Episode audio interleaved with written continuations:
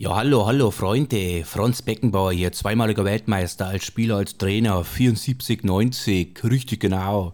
Bevor es losgeht, äh, mal ganz kurz was äh, in eigener Geschichte. Dieser Podcast gefällt mir sehr gut, ja, aus Liebe zum Spiel, ist für jeden was dabei, äh, ist richtig, richtig gut gemacht. Wenn ihr dieses Projekt unterstützen wollt, dann geht's ihr doch einfach auf die Internetseite www.ausliebezumspiel-podcast.de und über GoFundMe könnt ihr dieses Projekt dann irgendwo auch unterstützen. Ja, äh, ich denke, äh, der Moderator würde sich auch freuen, äh, wenn ihr dann auch mal einen Daumen nach oben da lasst bei Instagram oder Facebook. Gerne auch eine Rezession da lassen. Da würde sich das Projekt sicherlich drüber freuen. Ja gut, der Helikopter kommt. Ich muss jetzt weiter und wünsche euch auf jeden Fall viel Spaß mit der neuen Folge. ja, richtig.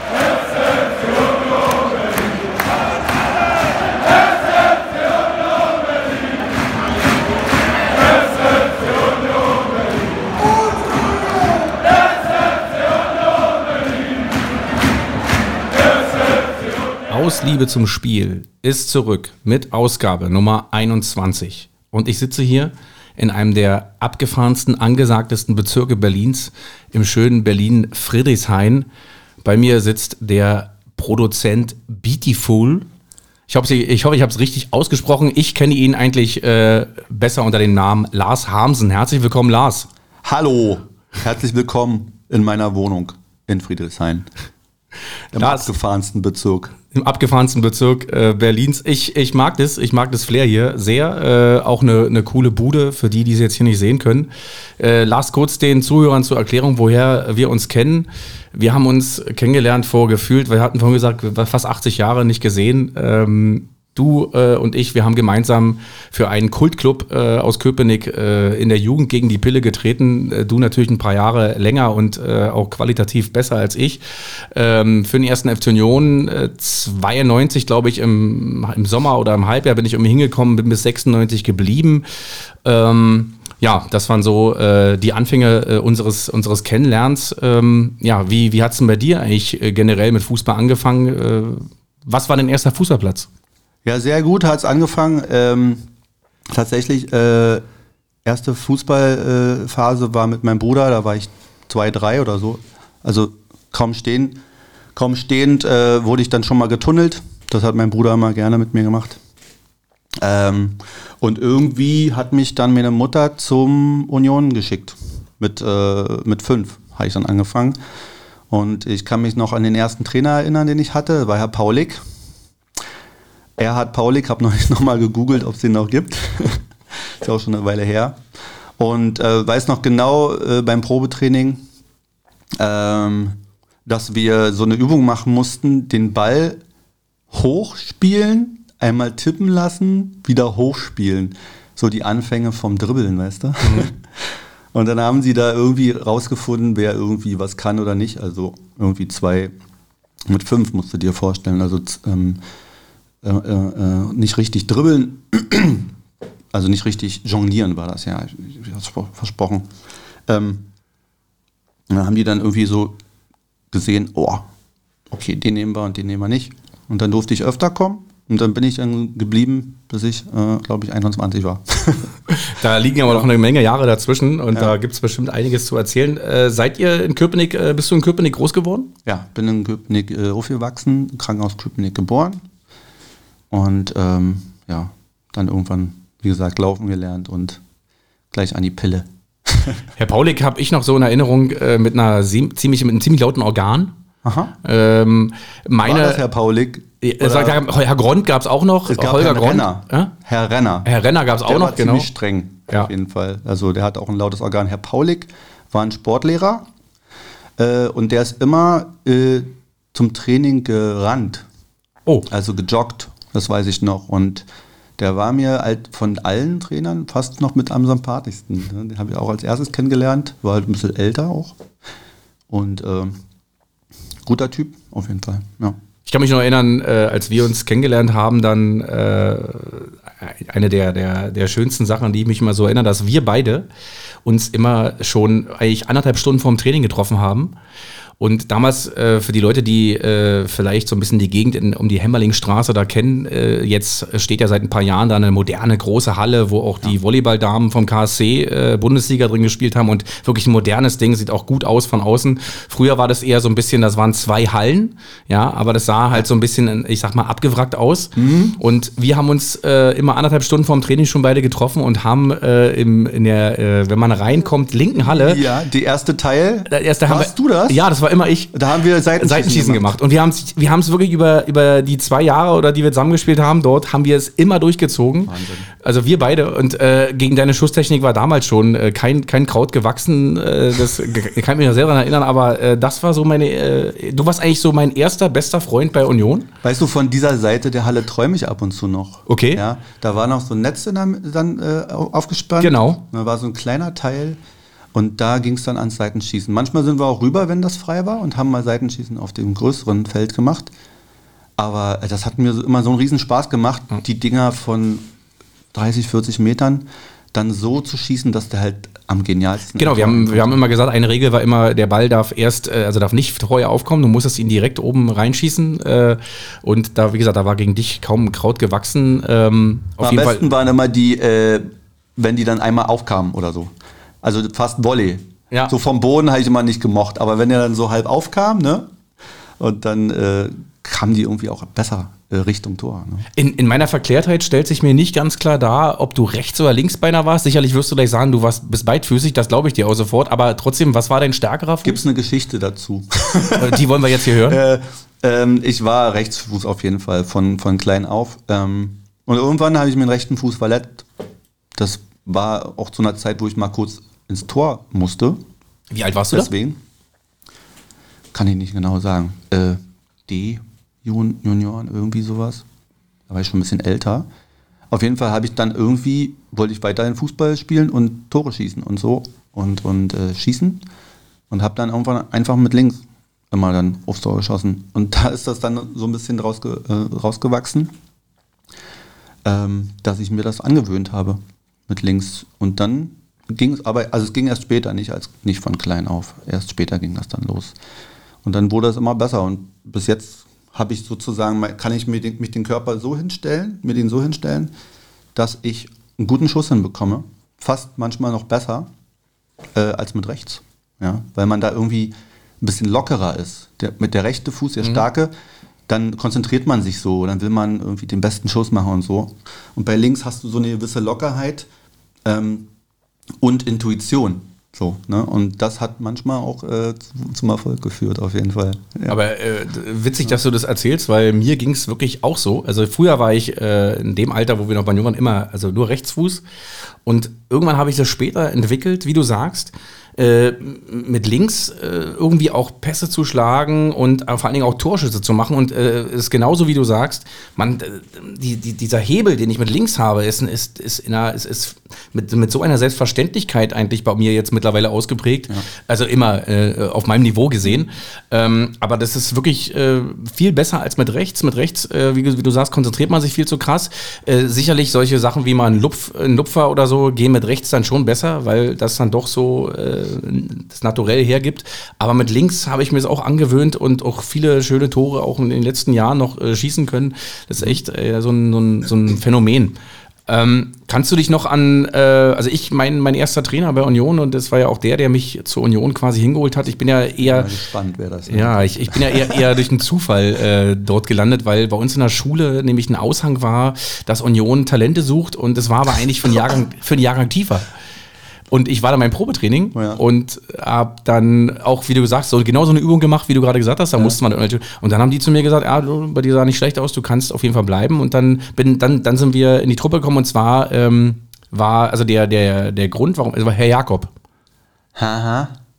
Den kenne ich gar nicht mehr. Den kennst du gar nicht mehr. Moment, Herr Jakob, der war auch ein guter. Ja. Der war ein guter Mensch, so. Ja, der, ich, ich glaube, Gott hat, hat ihn so Krausel, Kräusel Ja, er hat er. So? Ich glaub, Gott, Gott hat ihn Aber selig, weil er, glaube ich, vor ein paar Jahren schon gestorben ist. Okay. Und der war für ein Jahr, glaube ich, bei uns an der Schule in Grünau als Sportlehrer. Ausgeliehen, sage ich mal, vom, von der, vom, vom, von der Flato-Schule. Er war dort, glaube ich, Geografie und Sportlehrer oder Deutsch und Sportlehrer. Ähm, ich habe den gar nicht mehr auf dem, aber jetzt, mhm. danke, dass du ja. das nochmal, ich hatte den gar nicht mehr auf dem Schirm. Ich habe viele Trainer auf dem Schirm, gerade bei Union, aber Herr Jakob, aber der, den hatte ich vielleicht nur ein Jahr. Ja, ein halbes Jahr oder irgendwas. Ich glaube, es war nicht, war nicht lange. Ähm, aber der hat dich geholt. Der hat, naja, was hat der, was hat, der hat mich geholt.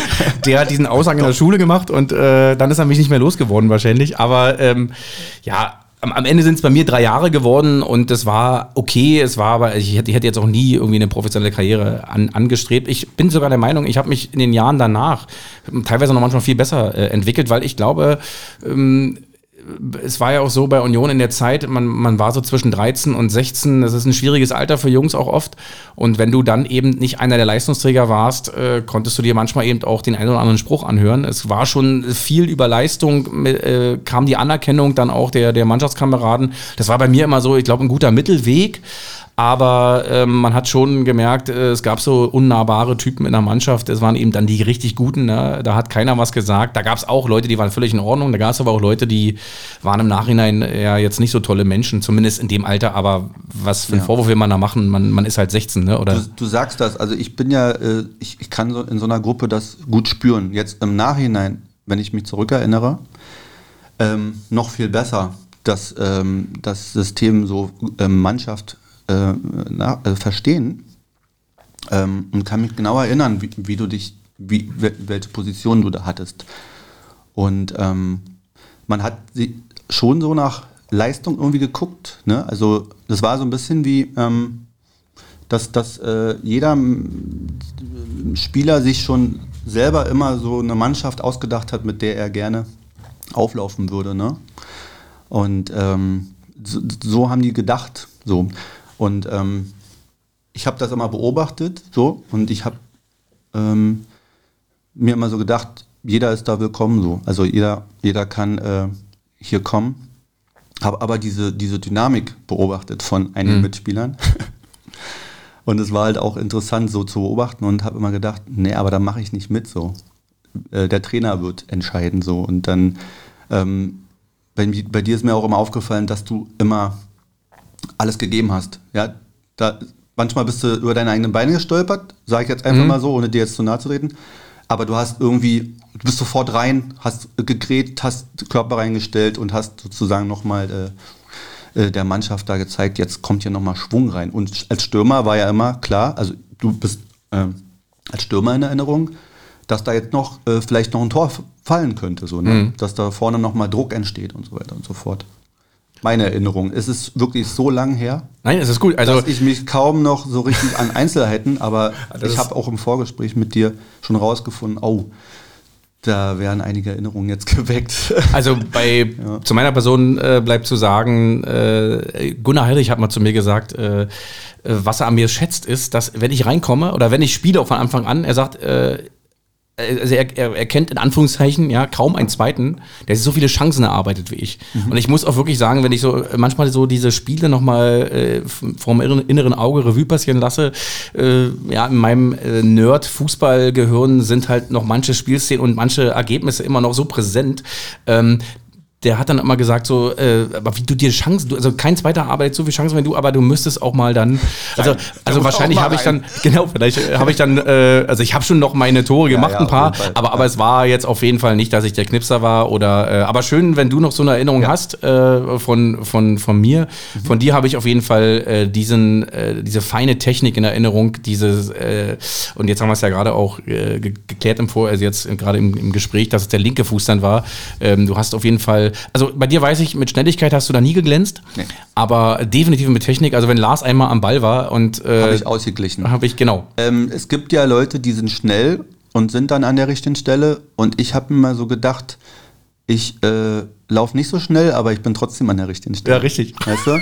Und ähm, ja, das, was ich heute in der Arbeit noch so ein bisschen äh, ähm, dass man so ein bisschen versteckt die Leute für sich arbeiten lässt, für sich laufen lässt. Mhm. Ja, und ähm, das war halt auch nicht so meine Rolle.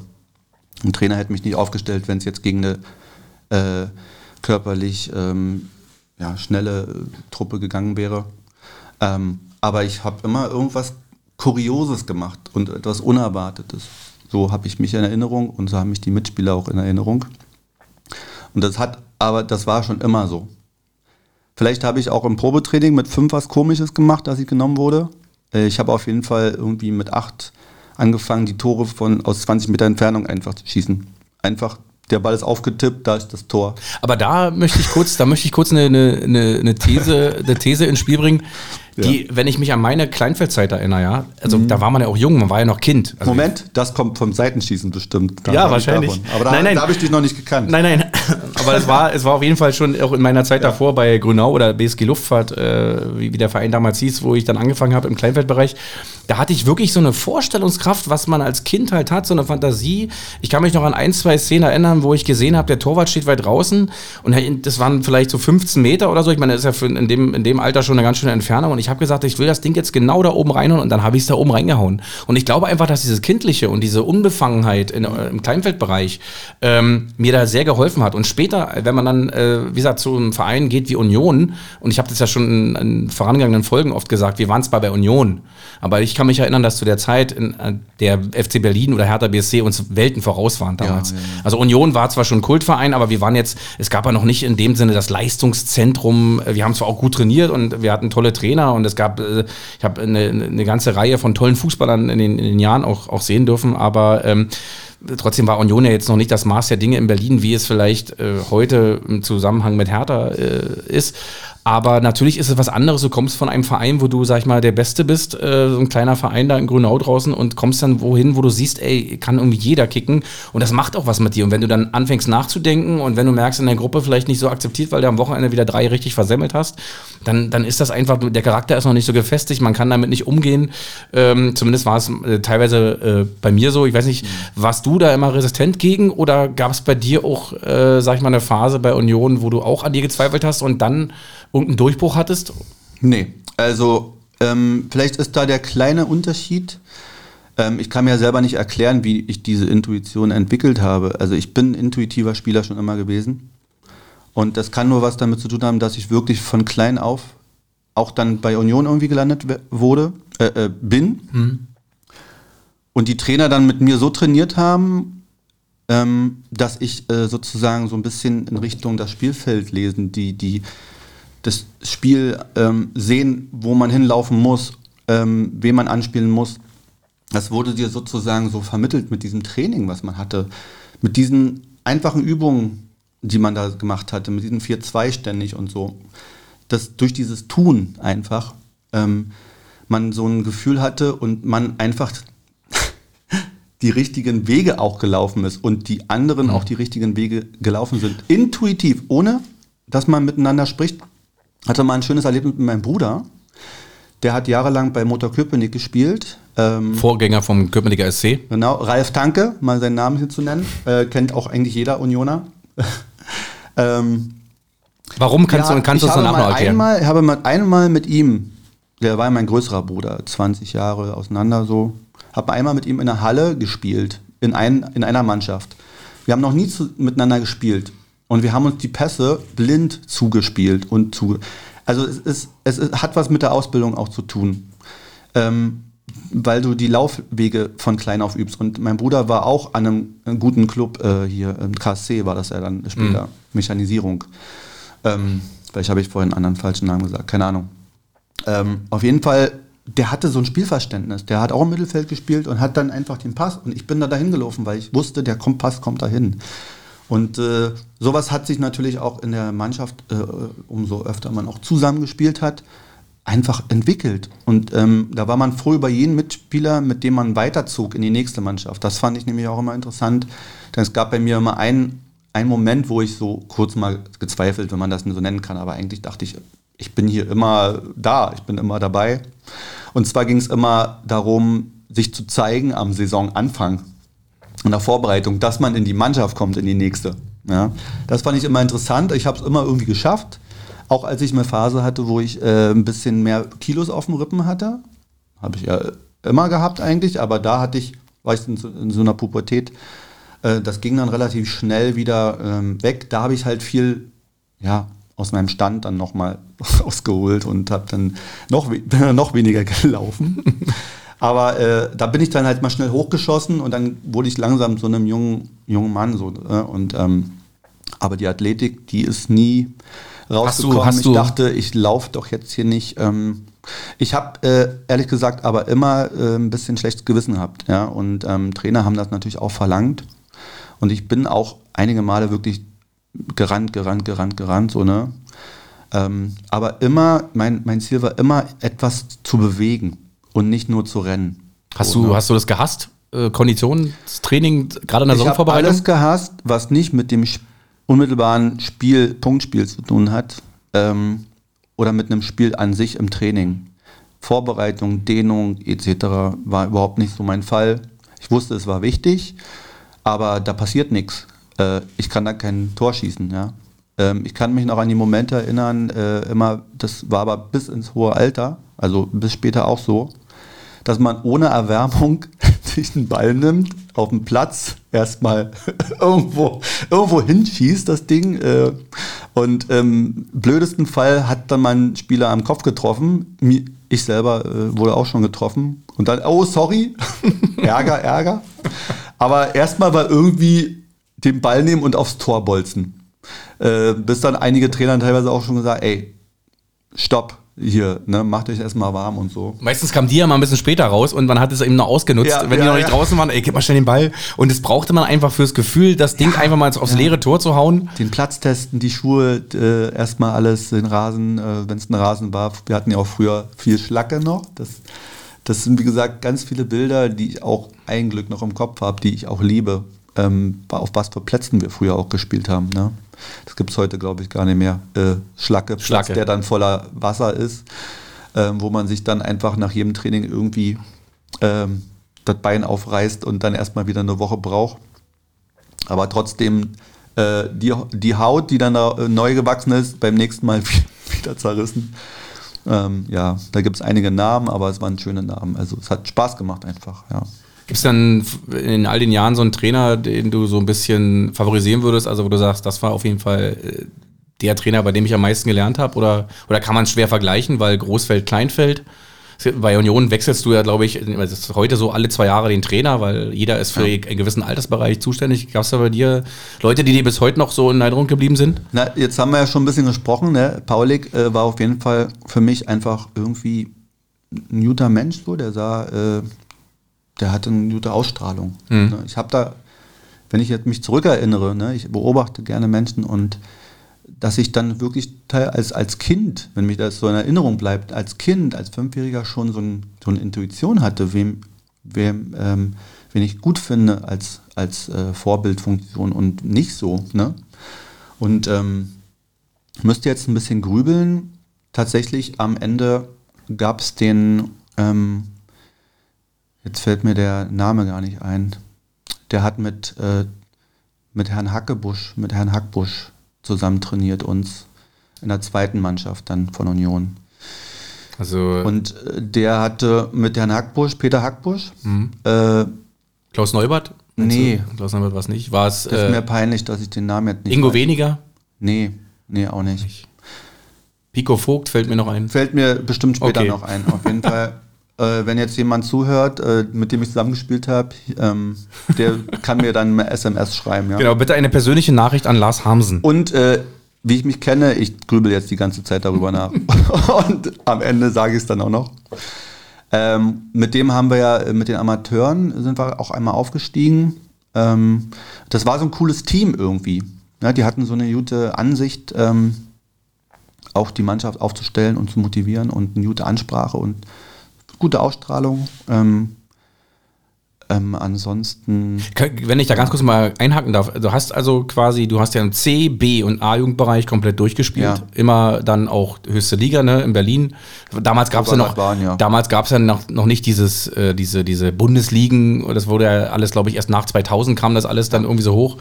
Aber ähm, kannst du dich noch erinnern, ähm, dieser Übergang, äh, das zweite A-Jugendjahr und dann zu den Männern, Ähm, ich, also also in, in, meiner, in meiner Erklärung ganz kurz, äh, in meiner Verklärtheit, kann ich mich erinnern, dass wir, ich meine, ist heute, heute ist der, steht der Fußball, also da ist es ganz anders. Ich glaube, da, da wissen die Jungs schon im Kleinfeldbereich, wo sie hinwollen. Ja, wo es das Geld gibt und so. Und bei uns war das, also ich, ich habe mal, also wenn ich über mich selber nachdenke, ich hatte erstmal habe ich, als ich im Jugendbereich gespielt habe, habe ich nie darüber nachgedacht, mal im Männerbereich zu spielen. Das war für mich so weit weg und ich habe einfach noch Fußball gespielt.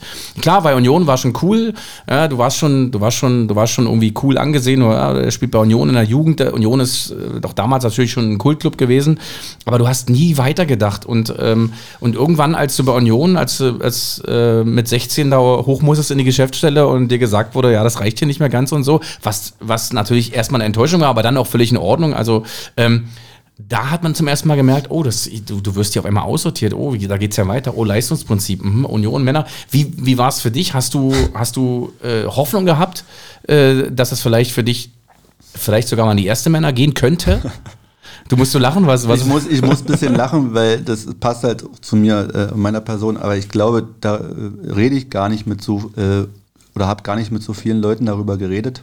Das äh, vielleicht mal, aber äh, für mich ist das so, ähm, eine gewisse, ähm, ich bin so ein unendlicher Typ. Das heißt, für mich äh, war das gar keine Frage, dass es hier für mich aufhört, sondern es geht immer für mich weiter. Ähm, ich denke da gar nicht drüber nach, dass ähm, ich jetzt gehe. So. Ich gucke dann, was muss ich machen? was ist meine äh, Aufgabe? Gib mir jetzt eine Aufgabe, um weiterzukommen. Ich wusste nach der A-Jugend, äh, geht es nicht mehr weiter irgendwo, dann geht es in die Männer, aber ich bin ja bei Union. Ich bin hier bei Union, seitdem ich fünf bin. Dann wird es jetzt da, da, auch weitergehen. Und habe nicht drüber nachgedacht. Ich hab wurde dann einfach in den, in den Amateuren ähm, hier, geh mal dahin. Weiter geht's. Und dann war ich halt in so einem Männerbereich. Ich war dann auf einmal ein Mann, so, ne? Und äh, da waren halt aber auch immer Leute, die ich schon kannte. Und ich habe nie drüber nachgedacht, dass ich, nie dass ich nicht mehr bei Union spiele. Das, ich habe aber, ähm, wusste gar nicht auch, was danach alles da mit mir passiert, wie dann die Zukunft ist. Und es fing ja auch ganz gut an und es lief alles wunderbar. Ähm, und dann hatte ich ja einen Kreuzbandriss in, den, in der Union Amateurzeit. Wie alt warst du dann? 19, 20? Ja, da war ich 20, 20. so. Äh, 20, 21 sowas in diesem Jahr. Und ich weiß auch genau noch wo und äh, was ich da gemacht hatte. Und zwar war das bei Victoria, die spielen jetzt ziemlich hoch gerade, die Victoria. Dritte Liga abgestiegen gerade. Also ja, aber da hat mich gewundert, die spielen ganz schön hoch. Mhm. Die sind jetzt in die vierte Liga abgestiegen, ja. Ähm, krass, krass, wie, was sie da geschafft haben. Mhm. Ähm, damals haben wir gegen die gespielt und da äh, hat es geregnet und äh, bin meiner Meinung nach mit dem richtigen Schuhwerk rausgelaufen mit Stollen. Und dann hat auf einmal angefangen, die Sonne richtig dolle zu scheinen und dann war es innerhalb von einer halben Stunde irgendwie getrocknet. Und dann bin ich einmal ganz blöd äh, eine Drehung gemacht und hängen geblieben mit den Stollen. Hat sich nicht mehr weiter gedreht. Knack.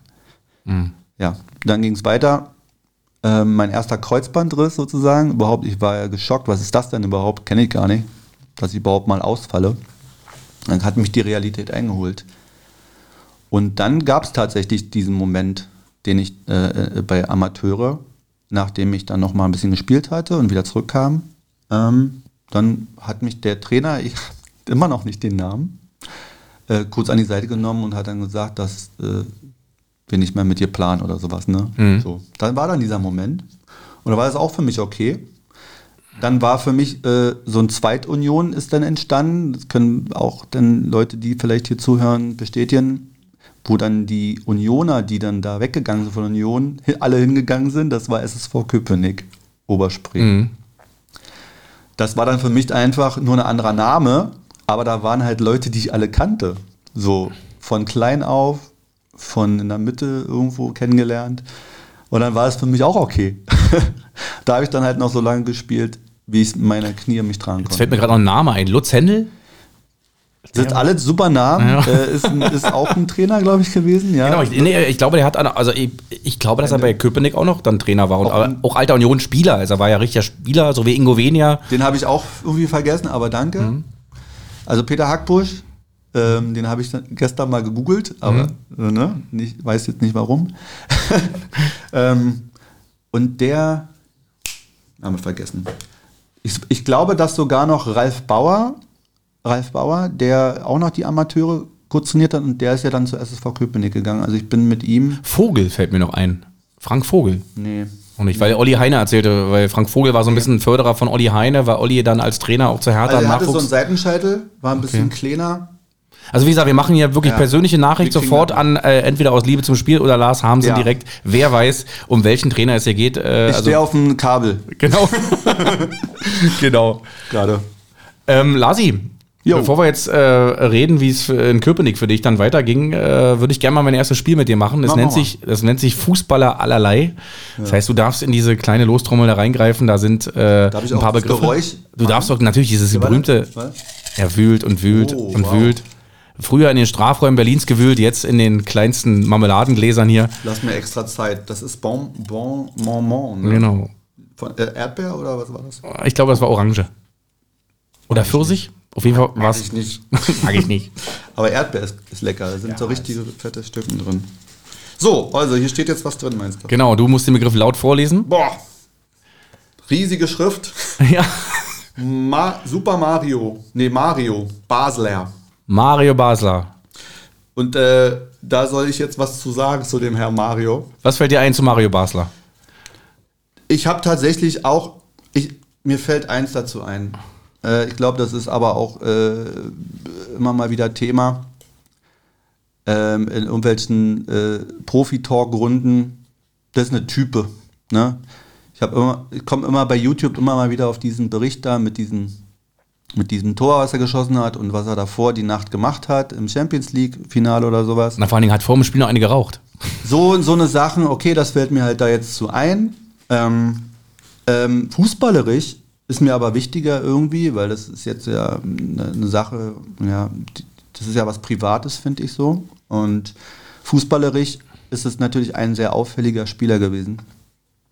An, äh, und man hat immer das Gefühl, wenn der jetzt den, den Pass schlägt von irgendwo, der hatte so eine interessante Technik, ja, dass der immer irgendwie so flog, ähm, dass, dass der Spieler den irgendwie verwerten konnte. Ähm, aus allen Positionen, wenn man mal die ganzen, äh, ganzen ähm, Flanken mal so hintereinander abspielen würde, würde man ein Feuerwerk an krassen Flanken so sehen und vielleicht sind auch, sind auch bestimmt einige Tore dabei rausgekommen.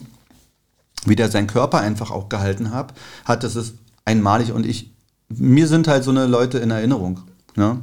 die so, äh, jetzt mal das Fußballerische. Das andere ist jetzt eher nicht so mein Fall, was er dann, wie er dann sich da zur Schau stellt und so.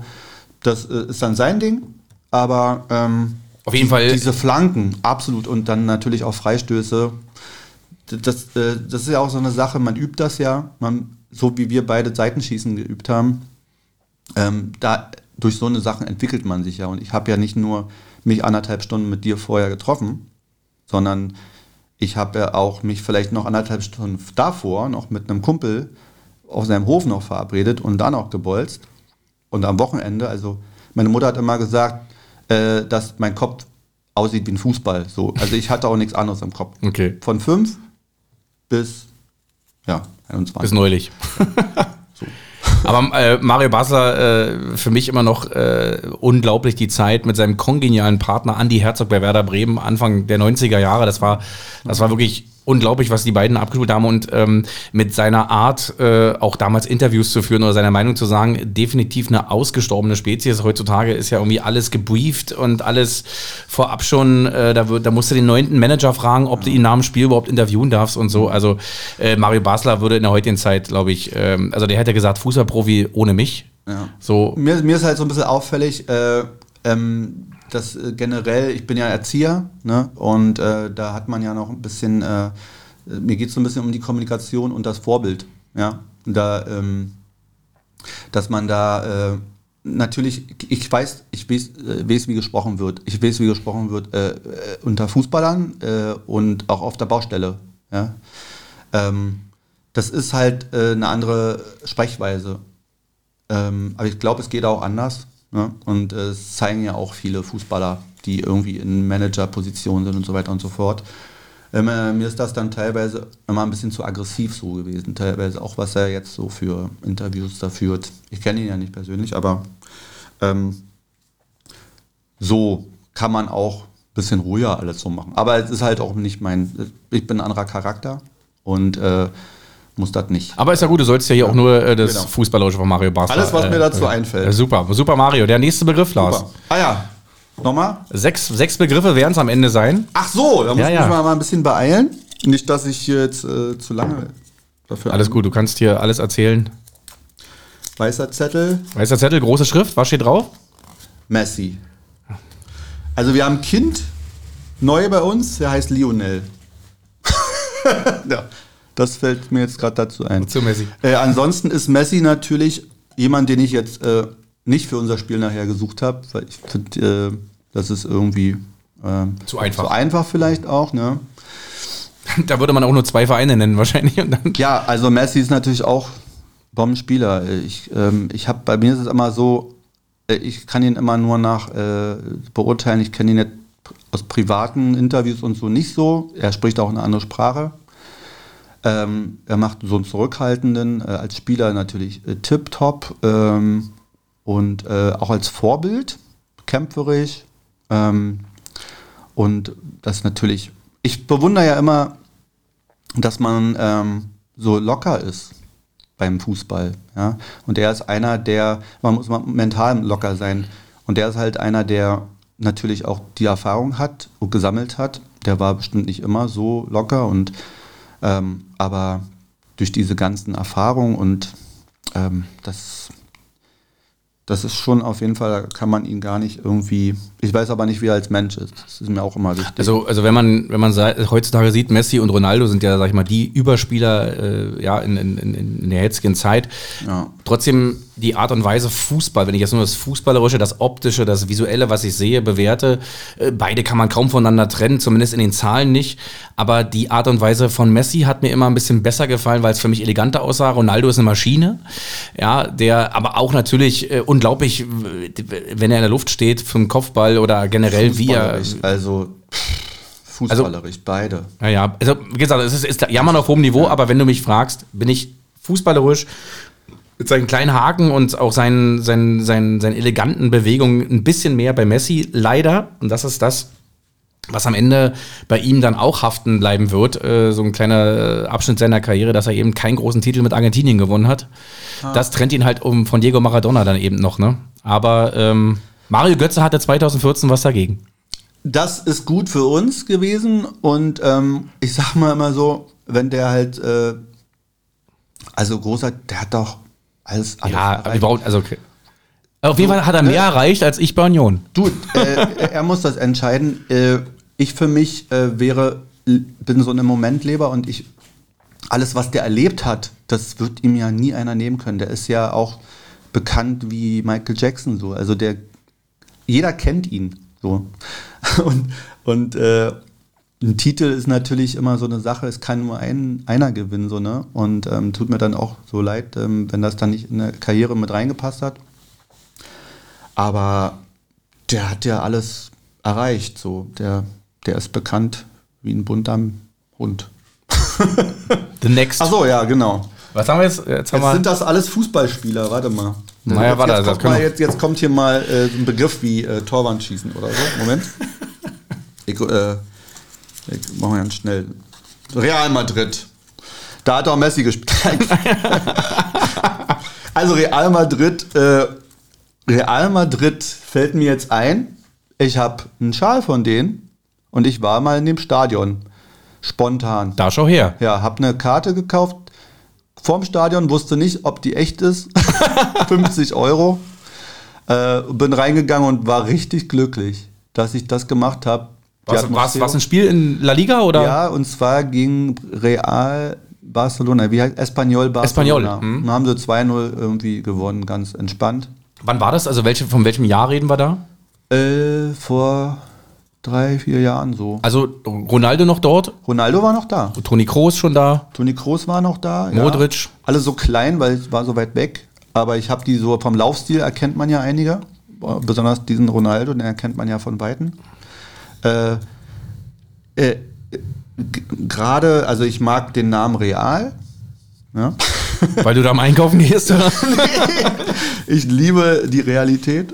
Und Ah. ähm, Guter Vergleich. was da gerade, also die sind jetzt nicht umsonst im Finale. Das, äh, ich finde ja Mannschaften toll, gerade die großen Mannschaften. Ich muss ehrlich sagen auch ähm, so viele Bayern auch nicht mögen, aber ich mag das, wenn die, wenn das alles dahinter so stimmt, dass die Spieler halten, dass die jahrelang zusammenspielen. Das war ja bei mir auch immer der Fall als ich oft mit denselben Spielern zusammengespielt habe, umso besser wirst du einfach. Nicht, wenn jeden, jedes Jahr die Mannschaft wechselt. Und das machen die genauso gut. Ähm, und den Benzema immer wieder diese, diese, die Möglichkeit da geben. Und das ist unglaublich, was der da gerade was der da gerade äh, noch gemacht hat. Und du siehst, äh, du musst nicht immer schnell sein und du musst einfach nur an der richtigen Stelle teilweise stehen und die Intuition haben. Und die kriegst du natürlich auch durch Erfahrung.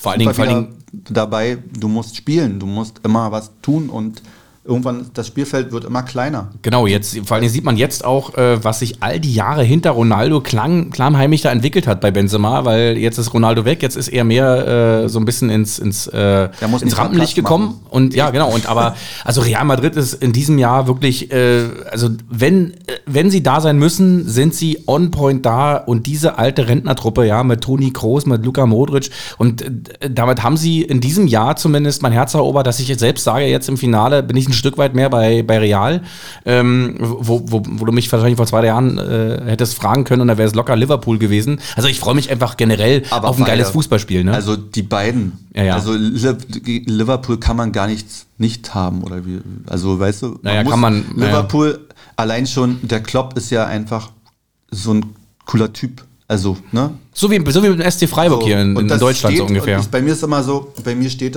fällt das mit den Menschen an sich so. Und deswegen auch bei der Auswahl für das Spiel nachher ähm, habe ich Nicht da zu- auch so ein bisschen. Nicht zu viel verraten. Achso, darf, äh, ich dachte, es ist jedes Mal so. Ich guck das ja, ich höre das ja nicht. Ich guck ja die, den Podcast nicht jedes Mal. er, er, er guckt diesen Podcast nicht. Äh, Habe immer die Augen dabei zu. So, da ist er, Jürgen Klopp. Als wenn ich es gewusst hätte. Da brauche ich jetzt nicht mehr so viel zu sagen. Für den anderen habe ich jetzt schon so viel. Also, hättest du dir so einen Trainer mal für dich selber gewünscht? Ja, natürlich. Auf jeden Fall. Also da, so, da kommt auch irgendwie gar keiner so richtig ran von denen, von denen, die ich hatte. So. Ähm, ähm, das ist auch in diesen kurzen Momenten, wo er in, äh, in Interviews so zu sehen ist, ne? Ähm, macht er irgendwie einfach die Ausstrahlung ist es schon mal, ne? Dass er auch nicht irgendwie sich verändert, sondern irgendwie so ein Typ ist und der hat Lebenserfahrung, das spürt man bei jedem Satz, den er sagt. Ich liebe auch zum Beispiel den ähm, Trainer von Freiburg, ja, das sind so alle, Christian Streich? ja, das sind so den Christian Streich, dass die genau hinhören, was die Frage ist und äh, kurze, knappe Sätze oder möchte ich nichts, also dass die genau wissen, wie das Geschäft läuft und ähm, man muss nicht zu allem was sagen, deswegen. Also was, was äh, aus meiner Sicht äh, Ja. Jürgen Klopp auf jeden Fall besitzt, sind diese People Skills. Also er ist natürlich ein Fachmann, äh, fußballerisch, aber äh, du kannst ja diese ganze Theorie, kannst du ja reinprügeln und äh, deinen, deinen Spielern das irgendwie äh, ja. vorlesen. Aber er ist irgendwie, also bei Dortmund weiß ich immer noch, hatte ich mal das Gefühl, der hat die Spieler alle vorher in den Backofen gesteckt und die kamen 300 Grad vorgeheizt auf, aufs Feld und haben und sind auch für diesen Trainer einfach auf dem Feld äh, gerannt, gerannt, gerannt. Äh, natürlich auch äh, ja, fußballerisch, was Dortmund abgerissen hat, gerade so äh, in dem Jahr mit Götze, Reus und Lewandowski. Das war ein Augenschmaus. Äh, aber äh, Jürgen Klopp hat es halt eben auch geschafft, dass die Mentalität eben auch da war bei den, bei den Jungs. Und das rechne ich ihm hoch an. Und als der damals zu Liverpool gegangen ist, als dann öffentlich wurde, dass er jetzt Trainer des FC Liverpool wird, da hat wirklich auch jeder im Umfeld von mir gesagt, das passt wie Arsch auf Eimer. Wenn ein Verein in England, dann ist es der FC Liverpool Ja. für Jürgen Klopp. Ja, der, der, äh, der hat sich natürlich auch was erarbeitet. Man, das ist immer auch alles Arbeit. Der ist ja nicht der Jürgen Klopp, der, der immer so, der er hatte sowas mit sich. Und äh, er hat dann sozusagen, jetzt bei Liverpool ist er reingegangen, da hatte er schon so einen Status. Und der betritt den Raum und dann gucken die Spieler und sind schon motiviert. So, äh, das ist mein Gefühl. Das hat er sich ja bei Mainz und Dortmund erarbeitet wo er auch immer lange Trainer war, es ist diese Kontinuität. Nicht dieses schnelllebige Hin und Her und mal hier Trainer, mal da.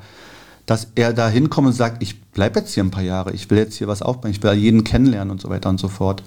Mir hat das mit dem Englisch immer, dachte ich erstmal, dass er das irgendwie ein Problem wird, auch mit den Spielern, aber das ist ja heutzutage äh, in, auch in deutschen Mannschaften äh, muss der Engel. Äh, ja, du musst ja Englisch sprechen. Muss der Engel sprechen können. und ähm, ja, also sensationell, wie er das gemacht hat. Ich freue mich für ihn als Mensch und hoffe, ihn noch lange, lange zu sehen im Fußballgeschäft. Das ist jetzt der fünfte Begriff? Das ist der fünfte Begriff. Okay. Achso, mehr darf man nicht dann. Doch, ne? na sechs, insgesamt sechs. so, sechs, Also danach cool. hast du noch einen. Wunderbar. Also Libero, Libero ist der Begriff. Libero ist der Begriff, fällt mir sofort was zu ein, aber dann zu was Persönliches. Ich habe auch Libero gespielt.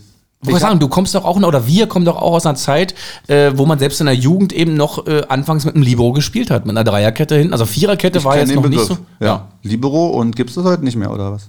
Nein, also ich, ich, also der Begriff, den, den hört man nicht mehr. Also ich, ich, ich finde, in gewissen Spielsituationen siehst du einen Libero, kristallisiert sich irgendwo raus. Ich habe immer gesagt, bei Dortmund, auch wenn die Viererkette war es immer ein Ma- Mats Hummels. Ja, es gibt jetzt aber zwei Liberos, kann das sein? Es, gibt, es gibt einer anders, Lars. Es gibt jetzt einfach Verteidiger, die Fußball spielen können. Also, das äh, habe ich, äh, das fand ich immer, äh, habe ich immer respektiert. Ich konnte ja Fußball spielen. Deswegen, das Einzige, was mich am Libero gestört hat, war, so weit weg vom Tor zu sein, vom gegnerischen Tor.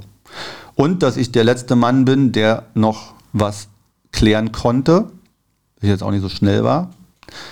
Ähm, und auch der, der den, wenn ich einen Fehlpass spiele, ist es relativ nah am eigenen Tor dann. So, ne? Äh, ich habe es aber teilweise gespielt und mir hat dann wirklich die Technik auch viel geholfen. Ich kann mich aber wirklich erinnern, ich war so letzter Mann. Ähm, und die anderen waren so irgendwie weit weg. Da gab es noch links einen und rechts einen oder so. Aber du warst wie so ein Spielmacher als letzter, also zwischen Tor Torwart und, und den, den Mittelfeldspielern. Und äh, als ich Libero gespielt habe, ähm, ich stand nicht wirklich dahinter, weil ich immer diese Grundangst hatte, dass ich was, äh, dass ich was falsch machen könnte, da hinten noch. Ähm, bin aber trotzdem bei Ecken, aber auch mal so, einfach nach vorne gerannt und habe dann trotzdem Tore gemacht. Also der Magnet war so dick und so groß, das war aber schon, als ich ein bisschen älter war, ähm, dass ich, ich, ich musste Tore machen. Das war immer mein, mein Ziel irgendwie. Und ähm, dann habe ich gesagt, hier bleib du mal hinten, ich muss mal kurz nach vorne. Und das hat der Trainer auch gewollt. So, ne? Also der hat das auch erlaubt. Und ähm, ja, so, das ist meine Erinnerung an meine Libero-Zeit. Äh, und dazu fällt mir halt noch ein, dass ich wirklich fast jede Position, glaube ich, gespielt habe. In, in meinem Leben, sogar Torwart. Sogar Torwart warst Ja, du. da war kurz mal Torwart, da wo ich ein bisschen verletzt war. Und äh, einmal im Spiel, Also wenn man Manuel Neuer heute sieht, ist ja der Torwart quasi heute der Libero. In seinem Spiel könnte man sagen, ja, ja, ja, ja, da hast absolut recht. Das stimmt. Ähm, ich habe ja auch Torwart trainiert äh, äh, am Wochenende. Da bin ich immer zwischen zwei Wäscheleien, Pfosten auf dem Hinterhof, bin ich immer rumgeflogen. Äh, wer warst du? Ich habe keinen Namen gesagt, glaube ich. War ich selber, glaube ich. Weiß ich gar nicht. Wer da aktiv war, vielleicht habe ich auch einen Namen gesagt. Auf jeden Fall waren die Hosen immer so, äh, dass Modern äh, immer ordentlich zu waschen hatte. Bei Wind und Wetter. Ähm, worauf ich hinaus wollte, ähm, zum Libero, ja. Da wollte ich noch irgendwas zu sagen. Also mir fällt sofort bei dem Begriff Franz Beckenbauer ein. Ist er der Libero der schlechthin? Hat, ja, der sah so auch einfach so aus und der hatte diese Körperhaltung, dass er wirklich auch der Letzte war und dann hat er geguckt, wo jetzt hin und dann ist er immer so nach links, nach rechts und hat sich immer angeboten, hier Torwart, spiel mich an, der Nächste wird angespielt. Also der hat dann das Spiel aufgebaut. Und in der Zeit brauchte man, äh, brauchten die Trainer irgendwie auch jemanden wie mich, ähm, der auch Technik hatte. Ne? Äh, das Also gab ein- auch einige, einige, einige Liberos, die, ähm, die den Ball dann gekriegt haben und dann hatten, konnten die gut nach vorne kloppen. So, dann hat der Torwart das nicht machen müssen. Oder? Noch cooler, wenn der Torwart keinen Abschlag konnte. das war auch immer cool. Wenn, äh, der Torwart, wir hatten auch einige Torhüte. Hier, das war der, für, dich, für den ich ins Tor musste. Äh, Stefan Gründer. Natürlich, auch FC-Fan. Und, und der konnte nicht irgendwie den Ball, glaube ich, Weitschießen. Da, da hat immer so ein, kennst du dieses, wenn man mit, dem- mit, mit dem C irgendwie, dann so ein Geräusch so, dass man den Ball nicht richtig mit dem Spann trifft. Das machen ja heute viele Kinder, wenn die anfangen. Und da hat er irgendwie noch nicht, nicht richtig diesen Spann und was ja viele machen, so mit dem Spann so drunter und den so anschleizen. Es war immer irgendwie so, so ein Kn- Knirschen so. Und dann hat er lieber dann äh, gesagt, hier Ball hinlegen und dann hat immer irgendjemand den Abstoß gemacht. Das war noch Zeit, das gibt's heute nicht mehr. Nee, Ja, das, die äh, Torhüter können das alle. Genau. Die Spieleröffnung fängt die beim, fängt beim Torwart an oft, ja. Ja. Und äh, jetzt kannst du ja auch irgendwie aus einem eigenen Strafraum aufbauen. Und äh, ja. Muss man teilweise, weil die Gegner dann immer schon anrennen, ne, vorne. Naja, aber generell, also gerade auch beim, beim FC jetzt gerade sehe ich es unter Steffen Baumgart, äh, auch wenn der Gegner presst, er will definitiv, dass hinten rausgespielt wird. Der, der letzte, wirklich die letzte, das letzte Mittel ist wirklich dieser Befreiungsschlag. Ähm, klar, man, man, ich glaube, so, so, so eine Trainer kalkulieren auch mit ein, dass da mal in der Saison auch mal ein Gegentor deswegen fa- fallen wird. Aber wenn du das immer weiter predigst, rausspielen, rausspielen, rausspielen, du musst ja irgendwie nur die erste Pressinglinie versuchen dann zu überspielen, dann hast du auf jeden Fall schon mal Raum gewonnen. Ja. Aber brauchst aber natürlich auch die Spieler dafür. Das, äh, Ich, dieses, dieses Pressing finde ich so interessant, dass das ja meiner Meinung nach das erste Mal davon habe ich gehört, äh, habe ich gesehen, glaube Hoffenheim hat das das erste Mal gemacht oder so, oder irgendwie diese Mannschaften, die da äh, ähm, auf einmal in der ersten Bundesliga waren.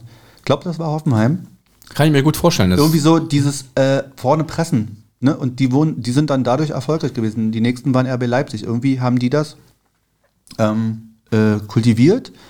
Und jetzt kann ich mich noch erinnern an, an, an Stefan Schulze, Bono. Äh, äh, nur als Beispiel einer, der auch, wenn wir mal gespielt haben, immer sowas gerufen hat wie jetzt rauf vorne. äh, alle so und dann, wenn einer nicht mitgemacht hat, hat es aber nichts gebracht. Also wir haben das so intuitiv gemacht, vorne rauf. Und da haben wir auch gemerkt, die wurden unsicher. Ne? Und Leute, die Sch- Mannschaften, die das bei uns gemacht haben, haben uns unsicher gemacht. Also es bringt voll was, weil entweder müssen die den Ball lang schlagen und man gewinnt das Kopfballduell. Wenn man Pech hat, rutscht er durch. Äh, aber du hast irgendwie, die setzt die Mannschaft unter Druck und ich, das ist so krass, diese Spiele, die jetzt die letzten Tage so liefen, hat man das immer gesehen. Dass äh, das einige Mal zu einem Erfolg geführt hat, ja. Aber es Äh, gibt, es gibt da auch, äh, sag ich mal so, wenn du es dann professionell trainierst, gibt es dann schon so die Spieler, die auch vorgeben, wann gepresst wird, äh, die auch ein Pressing wieder auflösen. Das ist ja auch, so musst du wieder ein Pressing auch auflösen können. Also es ist schon sehr, also im Gegensatz zu unserer Zeit, schon, schon, schon, schon, äh, ja, ganz schön, ich, ich sag mal, kompliziert geworden, äh, aber Auch wann? andere Trainingsmethoden. Ich habe auch keine Ahnung, was, ähm, ich kenne nur, das berühmteste Beispiel ist ja Thomas Müller, der da immer Anweisungen gibt. Radio da Müller. scheint's Ja nur, da scheint es ja nur irgendwelche kurzen Anweisungen immer kurz zu geben, wie so, äh, ähm, so ein, äh, jetzt Adler. Und dann alle wissen, wo sie Mhm. hinlaufen müssen. So, so scheint mir jetzt gerade die, die Fußballwelt zu sein. Und das kriegt man gar nicht mit. Man sieht da ein Spiel, aber das ist alles ab, also durchgeplant. Ich glaube, ich glaub, dass da auch Viel irgendwann mal. einfach nur mal so ein bisschen spielen. So bisschen Ja, aber ich, ich glaube, dass da irgendwann auch mal Leute äh, in den Fußball reingekommen sind, die aus anderen Sportarten eben taktische Mittel mitgebracht haben. der denke Hockey, auch der Hockeytrainer damals oder, oder Handball, im, Ja. im Handball, wenn du, wenn du um, um, um den Kreis spielst und du siehst ja auch immer dann diese Ansagen der Trainer in den, in den Timeouts im Handball, wir spielen jetzt Slo Slowenien und dann gehen wir in Schweden über und du denkst, was, was, aber die Oh, wie Spieler. nervig, Handball. Ja. Hin, her, hin, her. Jetzt mach doch mal. Oh, wieder zurück und wieder vor, wieder zurück. Aber ein wahnsinns körperlicher Sport und äh, ja, nur Spielfeld ist zu klein, Ball ist zu klein, Tor ist zu klein, Torwart ist zu groß. so lass ich glaube ein, ich hab den hier schon. ah, ein, ein können wir noch. Bereite jetzt immer schon unterm Tisch Genau, vor. der letzte, der letzte, der letzte Äh, Begriff.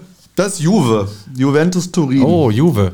Also jetzt haben wir hier zwei Mannschaften, äh, zwei, ein Trainer, zwei, äh, zwei ähm, Spieler und ein Begriff aus äh, äh, Eine Position, genau. Juventus Turin, da fiel mir jetzt gerade wirklich als erstes ein, ich habe ja eine Playstation und das Okay. Einzige, was ich da spiele, ist Fußball. da gibt es nichts anderes. Aber jetzt auch nur manchmal im Winter. Und da fällt mir nur ein, dass die da nicht Juventus Turin heißen, sondern Piemonte Calcio oder sowas. Das sind dann Und das wahrscheinlich stört irgendwelche mich irgendwie so Lizenzfragen. ein bisschen, dass ich Ungeklärt. nicht Ju gegen Juventus Turin spielen äh, kann dann. Äh, ansonsten habe ich da ja nicht so viel. Ich war noch nie in Turin und da gibt es einige Spieler, die da gut äh, äh, gespielt haben. Ähm, aber ja, ich kenne, wie gesagt, die Spieler wechseln so oft, so schnell. Ich weiß jetzt auch nicht, wer aktuell dort da ein Star ist, ob die, glaube Cristiano Ronaldo hat er. AC Mailand ist äh, Meister jetzt geworden. Also das genau. weiß ich schon mal von, von Italien, habe ich gerade erst gesehen. Milan. Genau. Also da sind die nicht so weit gekommen. Ja, das, das war früher, früher auch so, also in den 90er Jahren, wo wir uns kennengelernt haben, weiß ich, dass ähm, Milan, also AC Mailand, die Macht in Italien war und Juve so noch dahinter. Jetzt in den letzten 15 Jahren ist ja Juve, glaube ich, auch äh, fast jedes Jahr Meister geworden und ist in Italien äh, bis auf jetzt äh, oder letztes Jahr ist, glaube ich, Inter Mailand Meister geworden. Also die letzten zwei Jahre liefen für Juve jetzt nicht mehr so toll, aber sie waren in den letzten 10, 15 Jahren dort unangefochten Italiens Nummer eins. Äh, ich habe ähm, 2015, als das Champions League-Finale hier in Berlin war, Barca gegen, gegen Juve, äh, mit meinem großen Sohn damals äh, so ein bisschen mich auf der Fanmeile ein paar Mal bewegt und auch am Spieltag. Ähm, so ein bisschen einfach in die Stadt reingefahren mit, mit, mit Freunden und am Brandenburger Tor war alles voller Juve-Fans und diese Fangesänge, man hat kein Wort verstanden, weil man ja kein Italiener, aber es war was anderes. Es war so ein gewisses ja. Flair und ähm, irgendwie gefühlt war ich dann auch ein bisschen mehr für Juve, aber ich fand einfach so überragend, dass in unserer Stadt, in unserem Berlin, zwei so überragende Vereine wie Barca und Juve einfach dieses und Finale. Du warst spielen. da, du warst im Stadion. Im Stadion war ich nicht, im Stadion ah, war ich nicht. Ich war nur ah. auf der Fanmeile äh, und an, am Spieltag selber dann am Brandenburger Tor, um einfach ein bisschen, ja, ja als FC-Fan mal ein bisschen europäische Atmosphäre äh, genießen zu dürfen. Aber ja, Juventus Turin. Ja, ähm, und auch die Fans, also einfach auch, äh, man sieht, hat das jetzt die letzten Tage auch so gesehen. Ähm, mir fällt, fallen jetzt noch diese die Lieder ein, die vor dem Spiel dann gesungen wurden, die Fanlieder, also die, die äh, Mannschaftslieder. So. Die Hymnen. Die Hymnen, mhm. so, ne? Was da so eine, für eine Atmosphäre herrscht und wirklich, man hat, ich habe hier so die ganzen Endspiele Frankfurt, ähm, man hat nicht nur das Spiel gesehen, wie jetzt oft so, sondern man hat auch diese Fankultur mal so ein bisschen mitbekommen und ähm, ich finde äh, cool, dass man da mal ein bisschen reinschnuppern konnte, auch wie die so drauf sind. Ne? Es ist auch unterschiedlich, wie die da miteinander, äh, also wie die da so wirken, auch wie die mit Niederlagen jetzt um, um, umgegangen sind, unterschiedlich, äh, aber auch mit Siegen. Ähm, ähm, mich, für mich war interessant, wie die Fans dann reagiert haben. Und das äh, werde ich, glaube ich, jetzt nicht vergessen. Das fand ich auch dieses Jahr so, äh, so, so interessant. Äh, waren irgendwie so interessante Spiele. Ich habe jetzt wirklich auch jedes Relegationsspiel und jedes Finale und so, so gesehen. Ähm, und das war voll mal interessant so zu sehen. Ich weiß nicht, warum ich dieses Jahr da besonders drauf geachtet habe. Ähm, Vielleicht durch die Corona-Zeit, dass man ja auch keine richtigen Spiele mehr gesehen hat mit, mit Fans und dass jetzt die Fans wieder da sind und man das so genießt, so geht es mir zumindest. Ja. Ähm, jetzt, äh, der Bonus war ja so ein bisschen Eintracht Frankfurt im Finale, ne? Das hat man ja sonst eigentlich auch nicht. Dafür haben wir keinen Deutschen in, im Champions League-Finale. Aber auch die Relegationsspiele, die Loser, also die verloren, mhm. die verloren haben und die Gewinner wie die gegen, dann mit die Fans dann damit umgegangen sind, ist schon interessant äh, zu, zu sehen und zu Aber spielen. das ist ja genau was, das Fußball mhm. auch äh, für eine für einen Anklang einfach hat so, ne? Also was das, äh, ich finde das immer interessant, dass das ja ähm, so ein, das ist ja für manche ein ganzes, also ein richtiges Leben so. Das geht gar nicht ohne. Ja, wir sehen das ja auch an uns beiden. Wir haben ja auch noch irgendwie so, ein, äh, so, ein, äh, so eine Verbundenheit irgendwie auf seine Art. Ähm, aber das ist so richtiges, ja, auch wenn man so Kommentare so zwischendurch gesehen hat, wie Freude und Leid und Meckern und so eine Sachen, ähm, äh, Emotionen über Fußball, also eine Sportart normalerweise, wo man so, mhm. ne, wie man sich da so reinsteigern kann, finde ich halt voll interessant zu beobachten und äh, respektiere das auch total. Ähm, ja. Aber für mich ist das nicht so, ne, dass ich da total, dass mir das so. Aber bei den Spielen habe ich so gemerkt, besonders die Relegationsspiele, ganz brutal.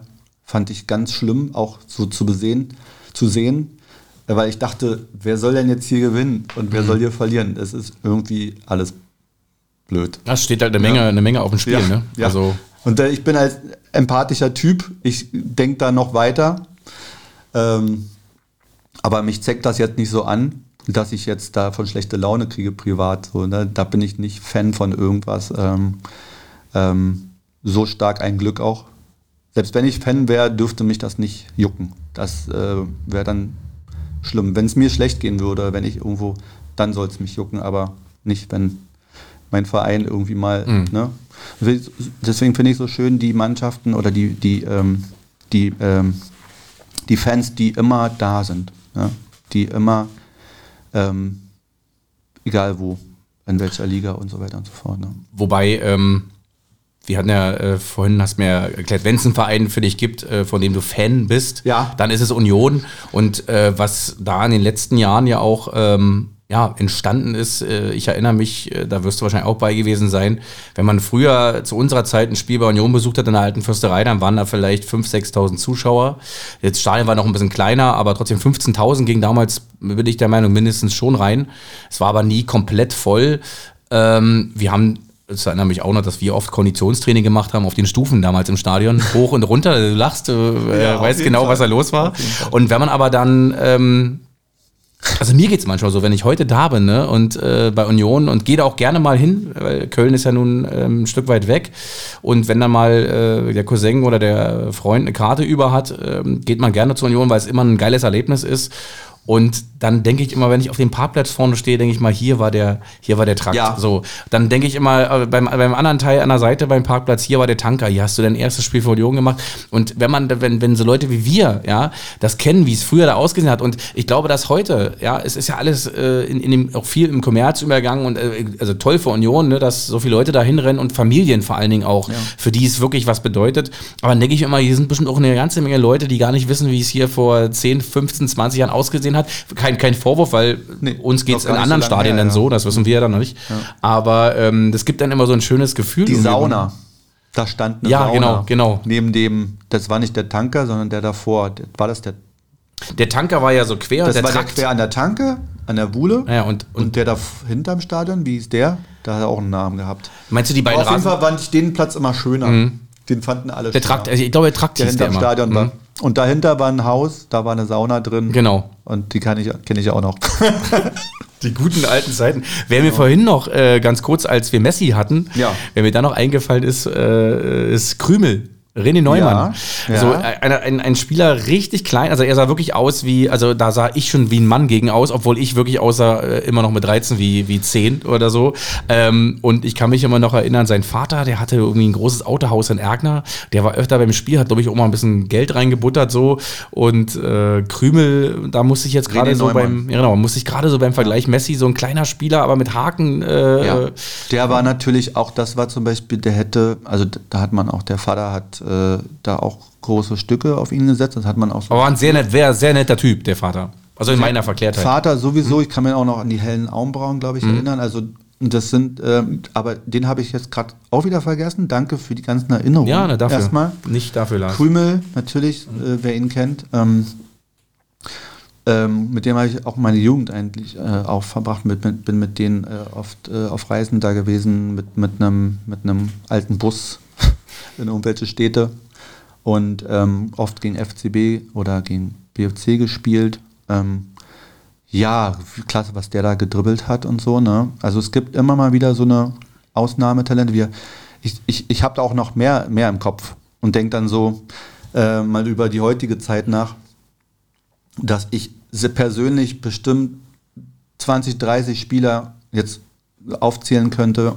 die diese Anlagen haben oder hatten, bei denen dann aber ab einem gewissen Alter also der, der Sprung nirgendwo rein, reingepasst hatte. Mhm. Also die nicht, nicht dahin gekommen sind, aber die diese Anlagen haben und jetzt frage ich mich so krass, wie schafft man es heute so, ne? Also und ähm, dass es immer so eine Spieler gibt und ich bin froh, also für mich bin ich froh, mit diesen Spielern zusammengespielt zu haben und ich war immer richtig glücklich äh, äh, mit Spielern zusammenzuspielen auf, auf dem Niveau, auf dem ich mich selber auch ge gefühlt habe. Ähm, ich fand das immer interessant, wenn ich mal, ja, besonders, äh, äh, wir hatten, es gab so einen Drumbo Cup oder sowas. Genau, von den Schulen. Von den Schulen mhm. und da hatte ich mit meiner Schule nicht so viel Glück, dass da so viele Fußballer in, in, in der Klasse waren. Und wir haben trotzdem irgendwie ganz gut, da waren ein paar Kämpfer so dabei, aber die hatten irgendwie gar nicht so die Ahnung. Und wenn du halt mit jetzt als Beispiel, in einer Mannschaft spielst, wo ähm, du schon merkst, ich denke ganz anders, ich laufe ganz anders und die anderen haben diese Wege nicht drin. Das ist das Frustrierende. Deswegen äh, manchmal. Ne? Und dann kommt es auch so rüber, als wenn du jetzt irgendwie hier äh, äh, so. Äh, deswegen auf selben Niveau zu spielen, ist schon ganz wichtig, auch für so eine Mannschaft, weil es vieles einfacher macht. Du weißt, warum du da jetzt hinläufst mhm. oder warum du da jetzt nicht hinläufst. Und ähm, ich weiß zum Beispiel auch, wer schnell ist, wen ich mal schicken kann, wen ich kurz anspielen kann, mit wem ich Doppelpass machen kann. Und äh, muss ich wieder auf dann vorhin zurückkommen, ähm, wenn du dann auch noch, und ich hatte jetzt, glaube ich, irgendein, in irgendeinem Interview hatte das jemand gesagt, ich glaube, das war der Thomas Müller, ähm, wenn du mit, mit Leuten auch privat befreundet bist, wenn du die gut kennst, die gut äh, leiden kannst, so, die gut riechen kannst und ein gutes Verhältnis privat hast, dann merkt man das auf dem Platz. Ja, und das macht dann auch wieder da siehst du dann, welcher Club eher ähm, höher spielt äh, auf dem Platz und wer jetzt absteigen muss oder ne, da, da passt das dann irgendwie nicht so richtig. Wobei, ja. das, wobei das ja auch äh menschlich malweise. Also ich finde, das ist ein wichtiger Punkt, mhm. weil sowas sieht man ja alles immer gar nicht. Ja? Auch wie der Trainer mit den Spielern redet und so. Das finde ich auch immer wichtig, dass ich das weiß und dass die Fans auch wissen, dass vieles siehst du ja gar nicht, was sich abspielt was dann zum Erfolg oder zum Nichterfolg fü führt. Und deswegen muss man immer auch aufpassen, was man als Fan dann irgendwie aus einer Euphorie oder aus, einer, aus einem Leiden oder so dann mal einfach so raushaut.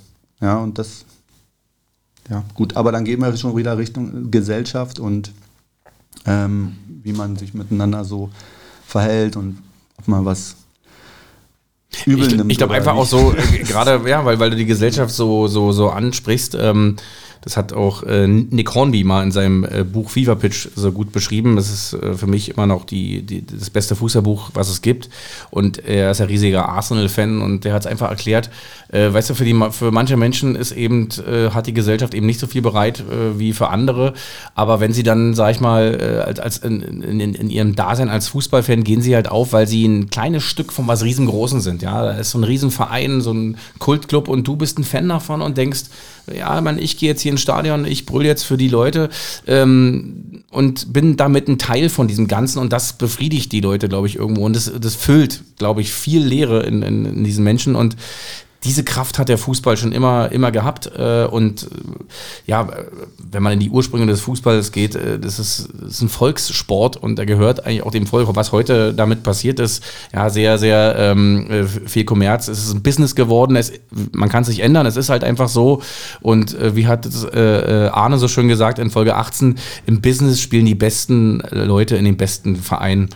Und dann, so ist es halt einfach. Und weil du das angesprochen hast mit Bayern München und mit Thomas Müller und diese Selbstverständlichkeit in den Spielen, wenn man sich leiden kann, wenn man sie über Jahre kennt. Bayern München hat die Mittel dazu, die Spieler zu halten, dass die über Jahre zusammenspielen können. So ein kleiner Club wie, weiß ich nicht, Freiburg oder Frankfurt jetzt vielleicht, äh, wenn die da jetzt ein super Jahr spielen, äh, ja. dann kannst du wissen, dass sie äh, auf den Schlüsselpositionen nächstes Jahr wieder neue Leute suchen müssen. Das ist halt eben das Brot äh, was kleinere Clubs halt ähm, nur mal äh, auf dem Teller haben. Aber ja, so ist das. Äh, wir haben vorhin noch ganz kurz, äh, ich wollte es wenigstens noch vor den Karriereraten zu Ende bringen. Ja. Du hast äh, deine eigene Karriere nochmal dann ausklingen lassen, glaube ich, bei SSV Köpenick. Ja. Weißt du noch, wie, wie, lange du noch, noch gespielt hast? Ho. Oder wann, wann du einfach, wann hat Lars Hansen äh, seine, die Fußballschuhe an den berühmten Nagel gehangen? Und äh, du wirst lachen, wir können in den Keller gehen. Mhm. Da hängen sie noch heute. Zum Lachen.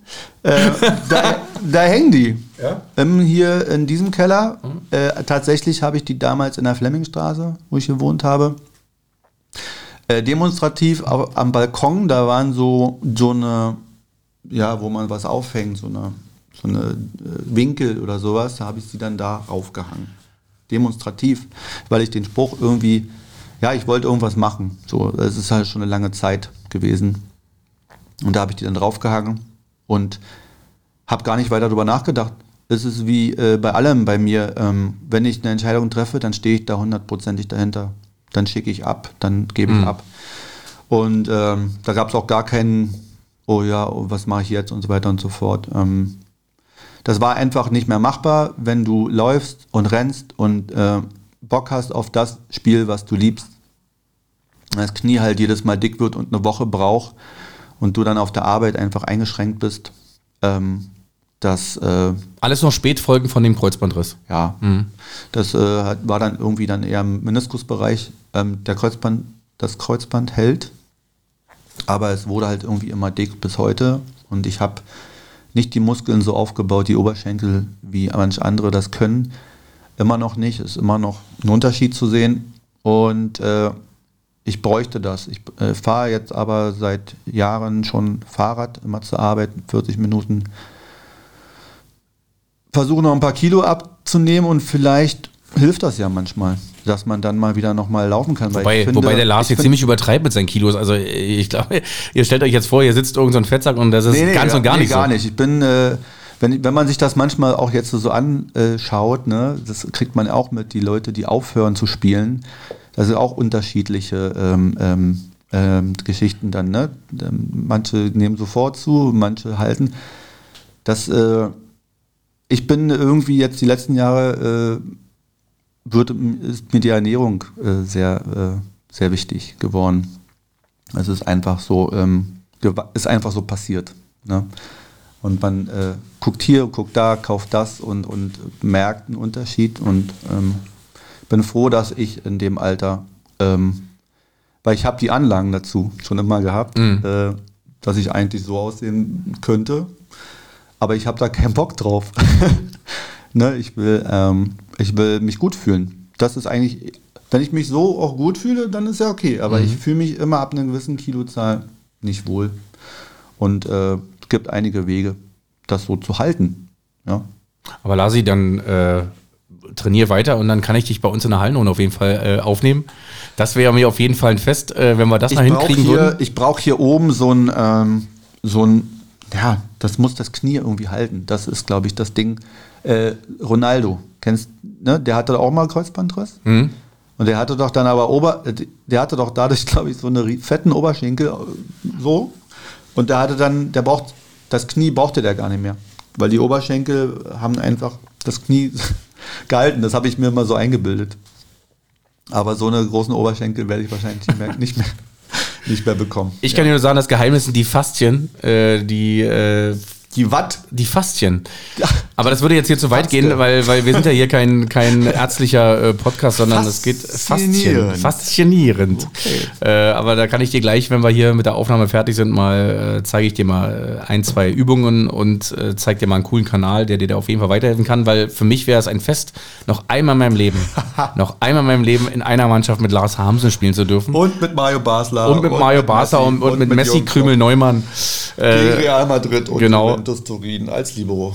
Lassi, wir kommen mal jetzt ähm, ja, zum äh, Jetzt wir. weltberühmten, ja, jetzt. Dürfen wir jetzt, es verraten Wir jetzt? dürfen wir dürfen es jetzt verraten, weil wir äh, nämlich hier schon äh, gut vorangeschritten sind. Kommen wir zum berühmten Warte, ja, nein.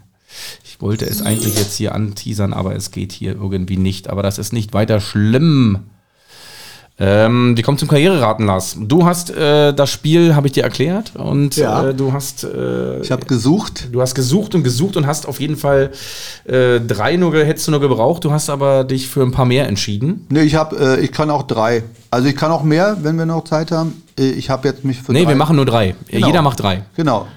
Machen wir drei. Und da du äh, der, der Interviewgast bist, darfst du anfangen und darfst mich den ersten fragen.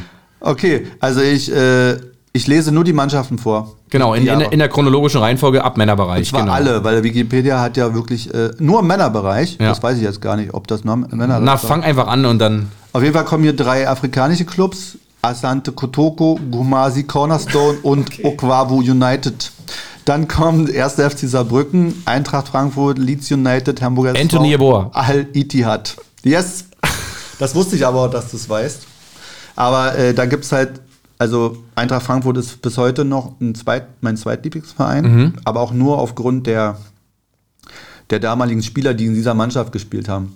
Und das war JJ Okocha, Anthony Bein, Boa. Maurizio Cordino, Anthony Boa. Sagenhaft, was die da gespielt haben. Und irgendwie habe ich mich dann in die Mannschaft so verliebt, auch wie die so, was die für Trikots hatten und so. Und das äh, ist bis heute geblieben und freue mich umso mehr, dass die jetzt irgendwie den Europa League. Äh und ich will mal eine Sache sagen, wenn es noch keinem aufgefallen ist, aber der Lindström von denen, Mhm. der erinnert mich voll an Thomas Müller. Wenn das noch keinem aufgefallen ist, aber der wieder, wieder seine Art zu spielen. Also ein bisschen Vielleicht unorthodox, ne? Vielleicht wird es einer mal irgendwann mal sagen oder mal rausfinden, aber ich habe es jetzt schon gesagt Okay. Dass er äh, die Fußstapfen, also er ist ein anderer, Naz äh, anderer Nationalität. Also ich, an, aber- alle, an alle Patentämter draußen, äh, Lars Hamsen wird morgen aufschlagen und Ja. äh, das Patent darauf geben, Ich hab's dass. gesagt, weil der, äh, der sieht also ein bisschen auch aus wie der Junge. Und der hat halt diese, diese Schlagsigkeit, diese Art zu spielen, auch so ein bisschen dieses Freche und, und unerwartet. Da wollte ich jetzt mal gesagt haben, wenn ich schon mal in einem Fußball-Podcast dran teilnehmen kann. Nee, so. So, mein erster Spieler für dich. Äh, Ich habe gar keine Ahnung. Hör auf Cru. Cruzeiro in Brasilien angefangen, dann rüber, dann rüber gekommen nach Europa, zum PSV Eindhoven. Dann ging es zum großen FC Barcelona, dann zu Inter Mailand, Real Madrid, AC Mailand. Und dann wieder in. Das kann nur Ronaldo sein. Es ist Ronaldo, es ist kleines. Ich, ich hätte nicht gedacht, dass ich einen errate, aber die Clubs kamen mir, mir bekannt vor. kleines, äh, dickes Ronaldo, wie man ihn heute ja nennt. Ja, äh, gut, super Spieler. Immer, äh, ja. Also als ich den das erste Mal gesehen habe, das war in einem UEFA-Pokalspiel Leverkusen gegen Eindhoven. Da hat er noch eine Zahnspange getragen und Leverkusen, weiß ich noch wie heute, hat 5 zu 4 gewonnen. Aber dieser Ronaldo mit 17, der hat die ganze Mannschaft, der hat irgendwie drei Tore geschossen und die alle auseinandergenommen dort. Das war unglaublich. Kennst du diesen Spieler, äh, diese Spieler, äh, da muss ich jetzt mal kurz diesen äh, Plattenha Papst, äh, Plattenhardt von Hertha gerade. Plattenpapst. Der immer, wenn der den Ball hat, denkt man, jetzt passiert was krasses. Und der Ronaldo, der hat, wenn der den Ball hatte, das war wie so, jetzt passiert irgendwas. Der hat immer irgendwas gemacht, wo man dachte, oh, jetzt kann gleich ein Tor fallen oder sowas. Ne?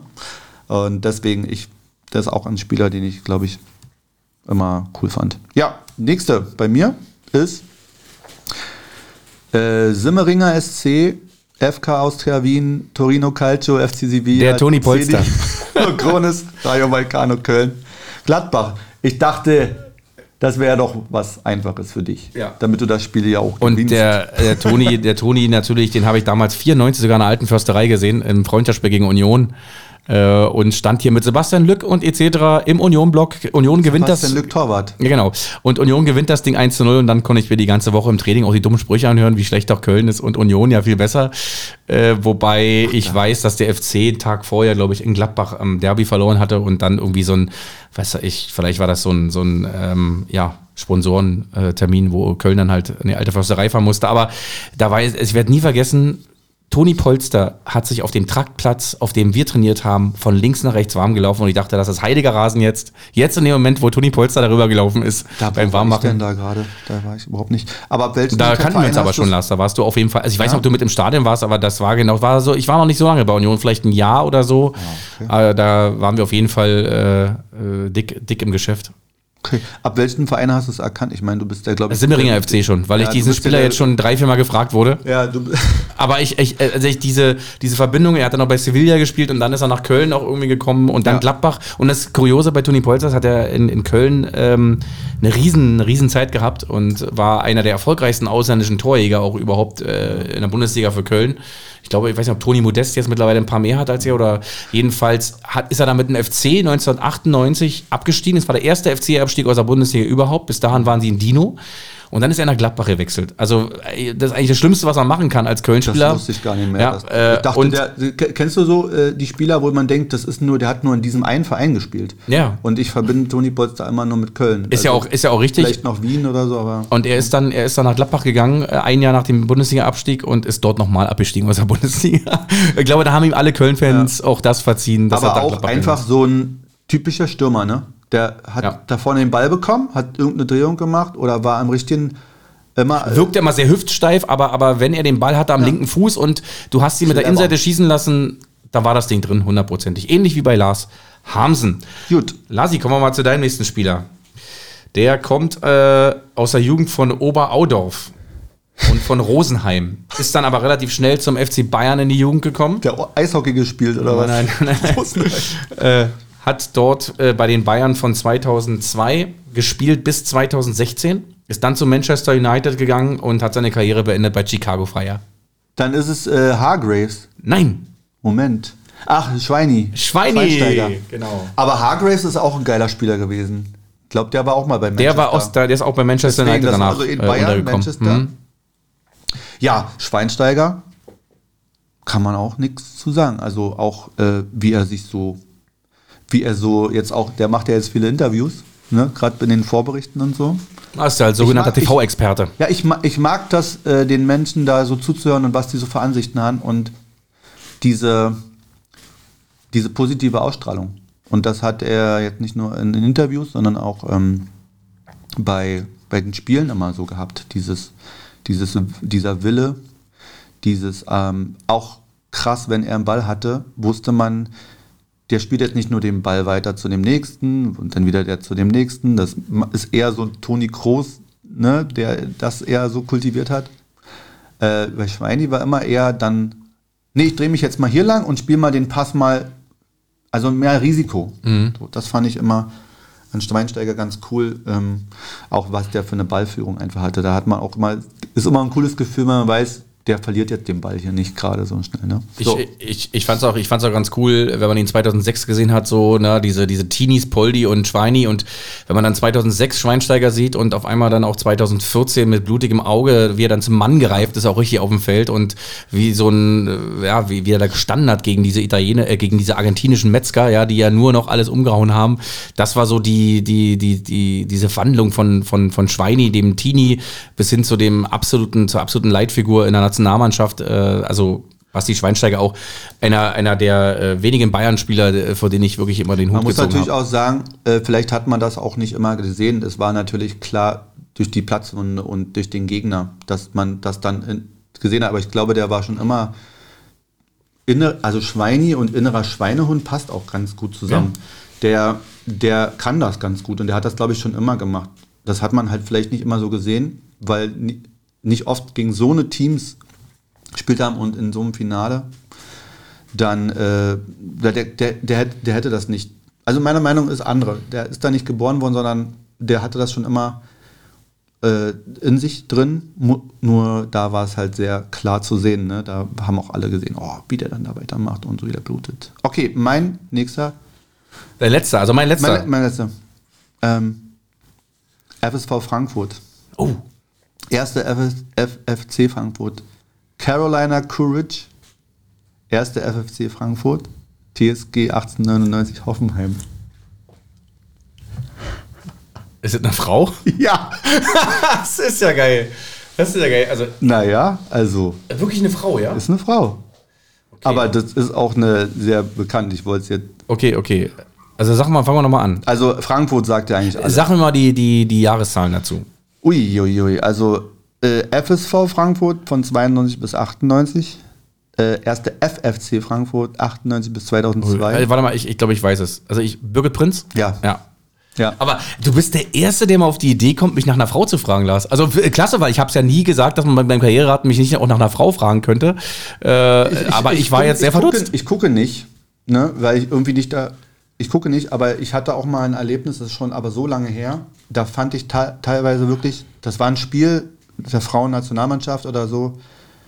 Ich fand in dem Moment vi- äh, viel geiler, viel ästhetischer, wie die gespielt haben. Also wie das Spiel war. Da war nicht so viel Foul und Körperlichkeit, aber da hat man viel mehr so gesehen, wie die Pässe gemacht haben und gespielt und gelaufen sind. Und da, ich bin jetzt, äh, ich gucke jetzt nicht so oft, habe ich ja gerade schon gesagt, aber und ich dachte, Fußball-Podcast, das heißt nicht immer nur, ähm, dass es da dann gleich um Männer geht. So, ne? Und deswegen habe ich das mal mit reingestreut und äh, Super, die Birgit ist mir dann als erstes gleich äh, über den Weg gelaufen. Also auf jeden Fall sehr, sehr kräftiger Körperbau, und aber hat aber auch, äh, also konnte, hat so verstanden, wie man den, den, Ja, den, den Ball, ins, den Ball ins Tor schießt. Ja. Und die, genau, und die hat, glaube ich, auch, äh, es haben auch nicht so viele, glaube ich, einen kräftigen Schuss so. Ne? Mhm. Ähm, das äh, ist von der Muskularität, glaube ich, bei Frauen jetzt nicht so äh, ausgebildet, aber die konnte, glaube ich, auch von 30 Metern mal irgendwie mal aus Torholzen. Ja, Also mein- aber gut, hast du es erraten. Ja, trotzdem. Ja, ja. Äh, mein letzter Spieler für dich ist zwar keine Frau, aber, und das klein- als kleiner Vorabtipp, hat äh, trotzdem äh, ist er bekannt geworden durch, so, durch seinen Zopf, den er immer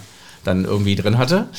Äh, angefangen. Du hast jetzt aber nicht nur die Jahreszeit, äh, nicht nur die Verein gesagt. Okay, danke für die Hilfe. Ja, Zopf. Äh, Zopf. Ähm, hat angefangen äh, bei Vicenza in Italien, dann zum AC Florenz, dann eine große Zeit, seine erste große Zeit, seine Entdeckerzeit bei Juventus Turin, Ja.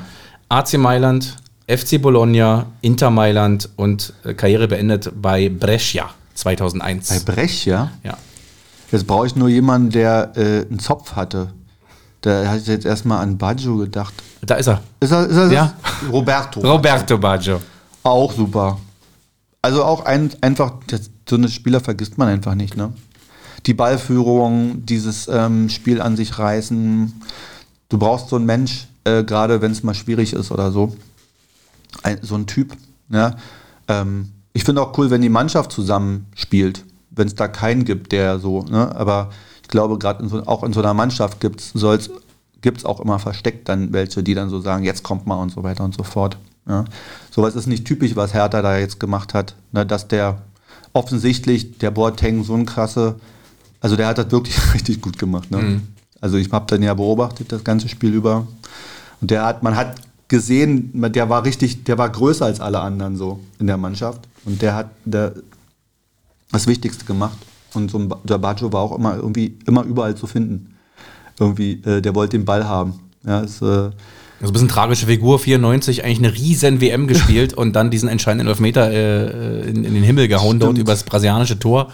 Stimmt. Und eine ganze Nation, glaube ich, hat, hat da mit ihm zusammen auch, auch gelitten. Ich habe ihn einmal spielen sehen dürfen, live bei dem Opel Cup, der äh, Mitte, Ende der 90er im Olympiastadion stattgefunden hatte, wobei wo, da hat Paris gespielt, AC Mailand und der FC Bayern, weil sie alle Opel-Werbung Ja. hatten. Und äh, da war Roberto Baggio in dem Jahr bei, bei AC Mailand und äh, durfte ich ihn einmal auch George Weah, also viele du Größen. alles gesehen hast. Ja, Also, Mann, der absolute und Wahnsinn. Ich darf dich jetzt sehen und sogar anfassen, wenn ich wollte.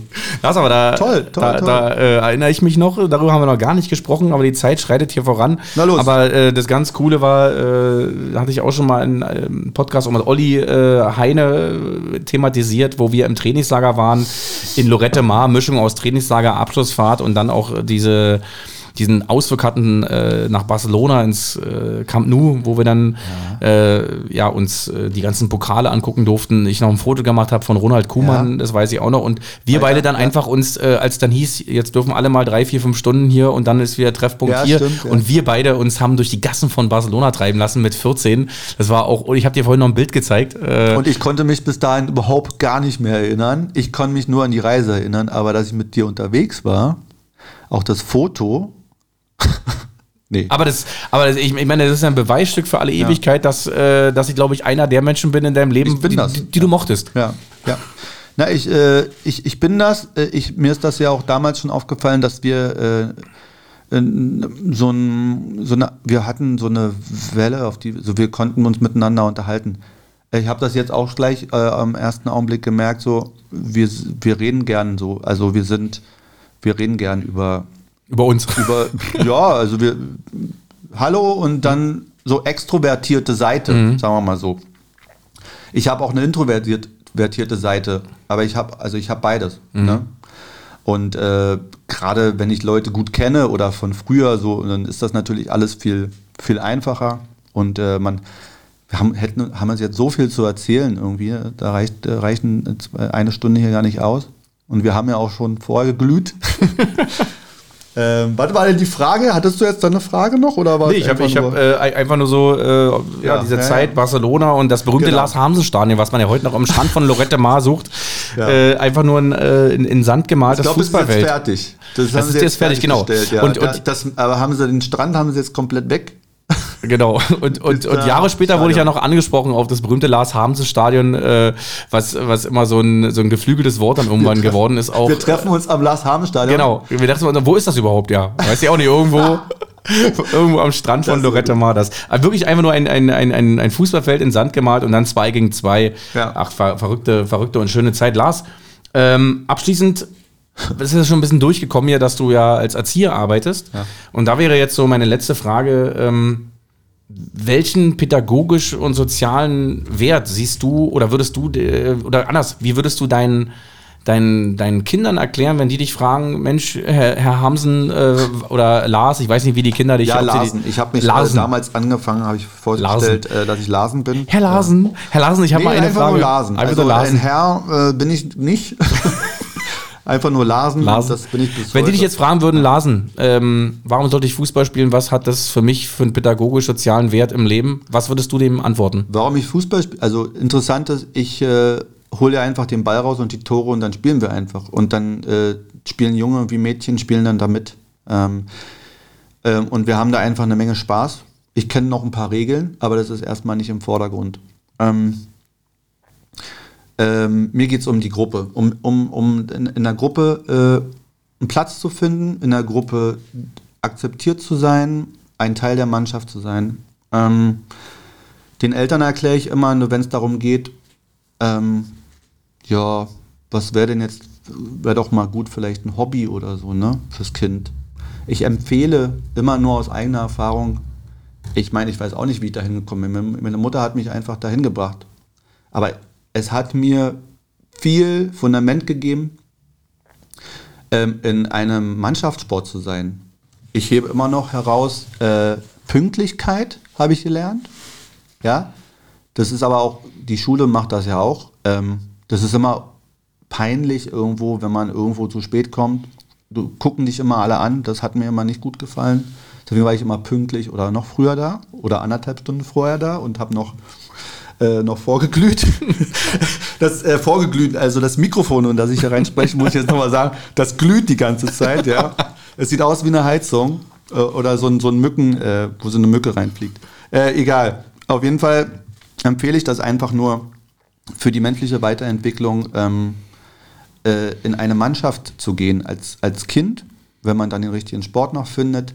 Es ist auch egal, wie lange du da bist. Ähm, wichtig ist da nochmal eine Gruppe zu haben, äh, die auch nichts was mit der Schule zu tun hat und auch nichts mit dem Kindergarten in dem Sinne oder mit dem Kinderhaus, äh, wo man nochmal andere Leute hat, wo man nochmal ähm, noch einen Trainer hat, der auch nochmal ganz anders mit dir redet wo du, ein, wo du Disziplin einfach auch lernst, auch dich unterzuordnen und ähm, zuzuhören und zusammen zu sein, achtsam zu sein ähm, äh, und ähm, ja, natürlich auch deine Erfolge zu feiern und dann aber auch ähm, ja, zu genießen. Und, und, und ja, ich hoffe, ich habe alles gesagt, äh, was gut daran ist. Ich glaube, das kann jeder bestätigen, der selber Fußball gespielt hat.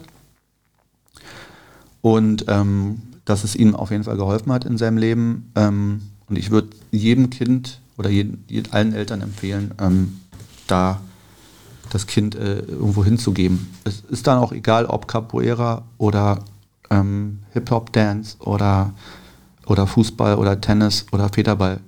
Ähm, geht in Gruppen, trefft euch.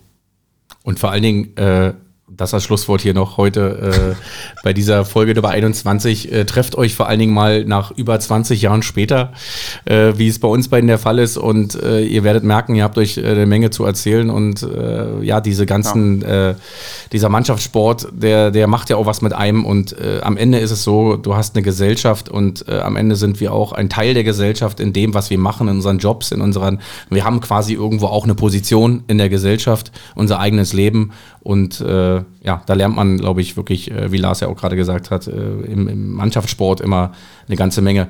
Das hat mir riesig Spaß gemacht. Äh, wir sind auf eine Stunde 30, 31 sogar schon gekommen. Wir können noch länger. Wir können noch, länger, aber. Ich habe noch, hab noch, einiges. Vielleicht äh, irgendwann will ich mal so ein Medley machen äh, mit, den, mit den coolsten Gästen. Äh, du hast dich auf jeden Fall gerade da äh, unter die äh, Top 3 gerade gedribbelt. Die heißesten. Die ich, heißesten. Bin, ich bin unter den heißesten. Und du bekommst dann auch wieder das Heizungsmikrofon. Ja, ja das will ich auch dann wieder haben. Ich bin schon ganz du, warm. Hier. Kriegst du auf jeden Fall. Lars, ich danke dir recht herzlich. Ich danke dir. Und ich hoffe, dass wir demnächst mal irgendwie äh, zusammen in der Halle vielleicht äh, eine Runde kicken können. Ja, ich äh, stelle mich dann auf jeden Fall dahin und du kannst mich als Bande benutzen. Alles klar. Cool. Danke dir. Danke dir auch. Tschüss. Ciao.